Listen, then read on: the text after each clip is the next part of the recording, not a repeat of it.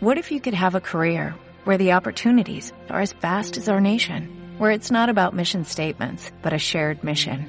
At U.S. Customs and Border Protection, we go beyond to protect more than borders, from ship to shore, air to ground, cities to local communities. CBP agents and officers are keeping people safe. Join U.S. Customs and Border Protection and go beyond for something far greater than yourself. Learn more at cbp.gov/careers. Bienvenidos al arte de enseñar, un espacio en el que te permite a ti docente compartir cuál ha sido el verdadero arte de enseñar, exponiendo tus experiencias, deseos, temas y motivaciones para transformar la educación de niños y niñas de este país.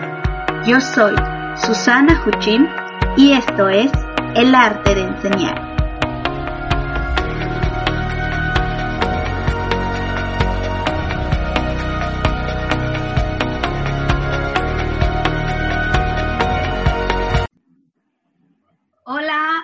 Encontramos el día de hoy con la maestra Valeria Centurión. Ella es maestra de educación preescolar. ¿Te encuentras por ahí, Vale?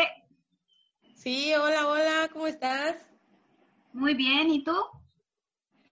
Bien, bien, aquí pasando la contingencia, cuidándonos. ¿Y tú? ¿Qué tal? ¿Cómo la estás pasando? También en casita, tratando de aprovechar todo este tiempo y este, te doy la bienvenida a nuestro programa El arte de enseñar. Es un gusto que hoy te encuentres aquí con nosotros. Este, queríamos escucharte, queremos escucharte. ¿Cómo ha sido tu experiencia durante esta contingencia?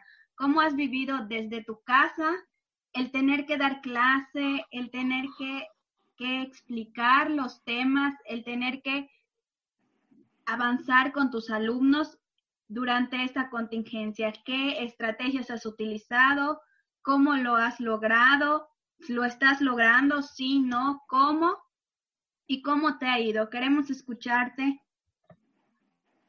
Ok, mira, primero antes que nada te agradezco la invitación eh, que me estás brindando y la oportunidad de poder expresar pues mi sentir ante esta contingencia y pues compartirte un poco de mi trabajo a través de Aprende en Casa, ¿no? Y esa parte de, poder eh, rescatar eh, los aprendizajes que mis niños ya han adquirido durante el salón de clase y adecuarlos ahora sí que a sus posibilidades, ¿no? Porque pues sabemos que el contexto eh, en donde están los niños pues puede variar un poco Estando aquí en Yucatán, yo trabajo eh, ahorita en la ciudad de Tizimín.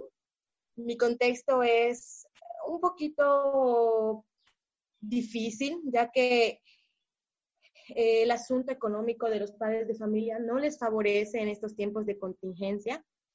Y como podrás darte cuenta, el aprende en casa pues se necesita de una televisión, en algunas veces de internet, en algunas veces de una radio, para poder escuchar las transmisiones o verlas, ¿verdad? Y pues no todos mis alumnos cuentan con, pues con una tele, con una radio, con internet o incluso con teléfono celular, en donde se le podría enviar los videos. Sin embargo, te cuento mi experiencia, es un poquito difícil, pero no imposible. Eh, me he dado a la tarea de adecuar las actividades para que los niños puedan eh, aprovechar esta oportunidad que se les da de poder adquirir aprendizajes en casa con ayuda de mamá y papá.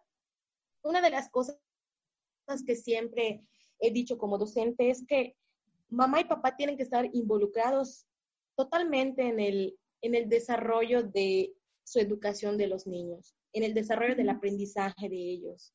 Muchas veces están a cargo de abuelitos, de tíos, de tutores, y pues no podemos echarle la culpa a ellos, ¿verdad? Pero no todos tienen la oportunidad de ir a la escuelita y, y muchas veces pues son abuelitos analfabetas, son abuelitos que con todo el amor del mundo y con toda la paciencia del mundo intentan ellos trabajar con los nietos, pero no es lo mismo, ¿verdad?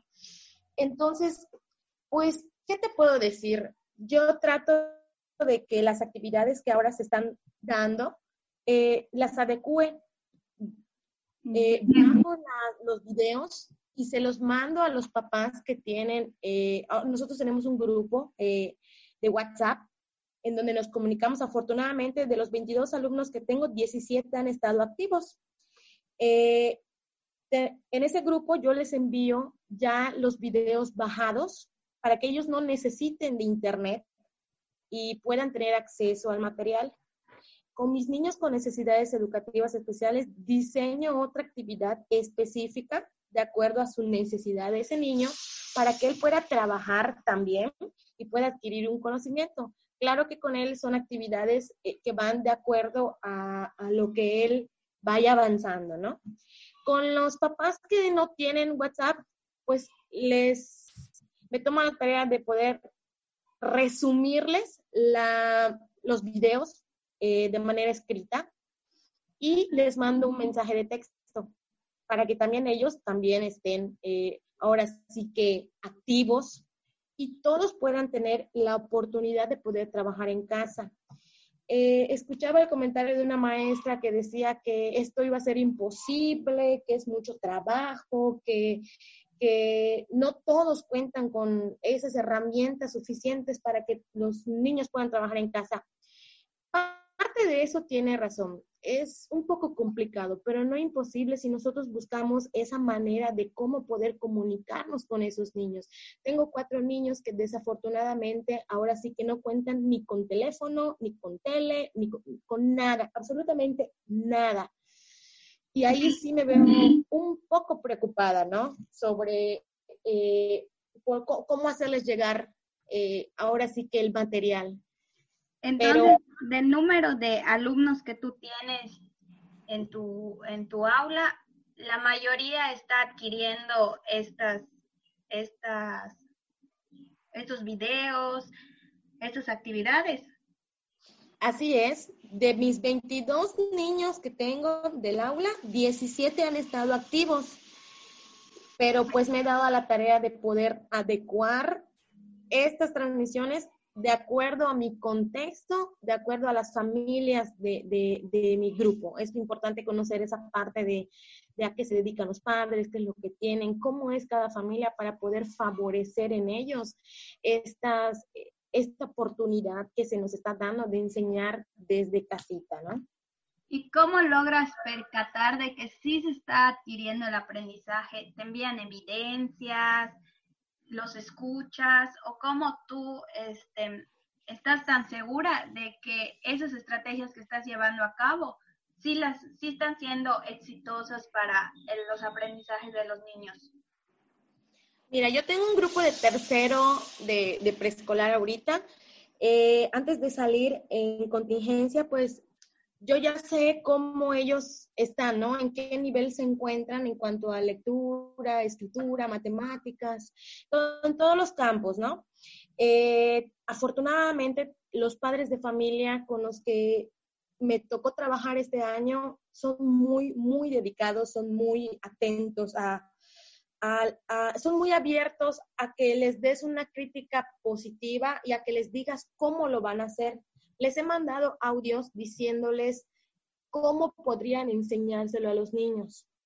Eh, estoy llevando también un registro diario de los, de los papás este, en que van trabajando con sus niños día a día. Por ejemplo, eh, supongamos hoy lunes, ¿no? Hoy lunes eh, envío las tareas correspondientes y al término de, del día, al momento que ellos hayan terminado la tarea, en cualquier hora, yo la verdad es que soy maestra 24/7, en cualquier momento, porque yo entiendo que algunos padres de familia tienen que salir de casa para trabajar y algunos niños esperan a que lleguen sus papás para poder hacer la tarea. Entonces, en el momento en el que ellos crean oportuno realizar la tarea con sus niños, ellos tienen que avisarme en el WhatsApp, eh, supongamos, ¿no? Este, Alejandro, tarea terminada todos me avisan día con día y yo lo registro en una tabla.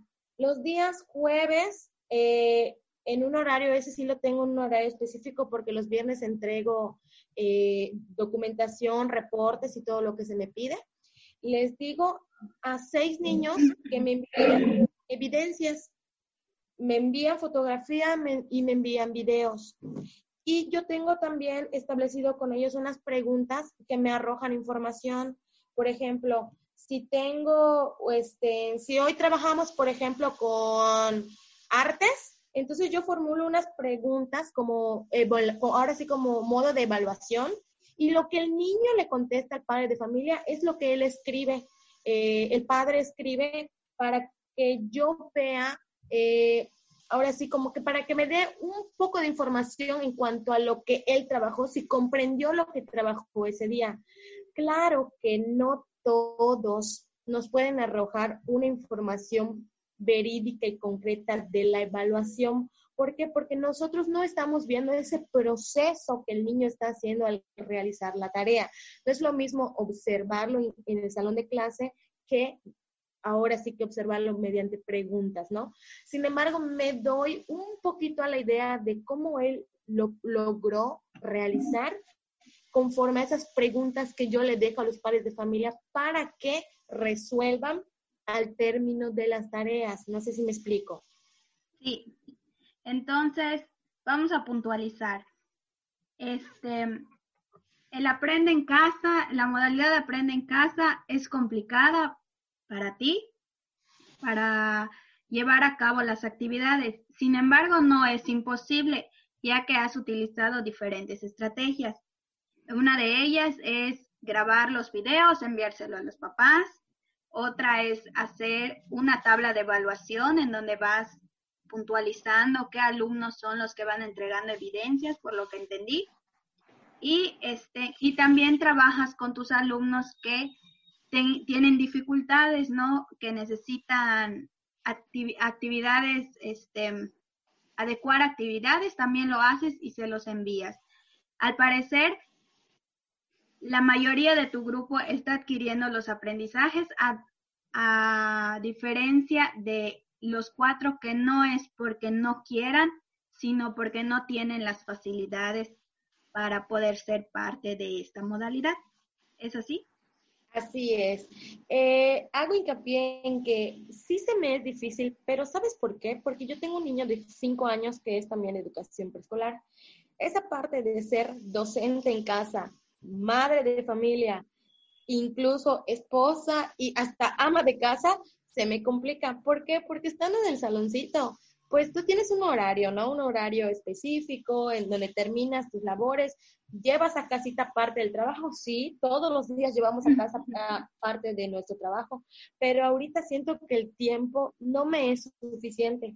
Sin embargo, como te vuelvo a repetir, este, no es imposible tampoco, solo es eh, tomar en consideración nuestros tiempos, tiempo para, para mis alumnos, tiempo para mi hijo, tiempo para las tareas de la casa, tiempo para mi esposo, ¿no? O sea, es saber eh, cómo poder administrar nuestro tiempo para que no se nos haga pesado eh, pasar este, este aprende en casa en contingencia, ¿no?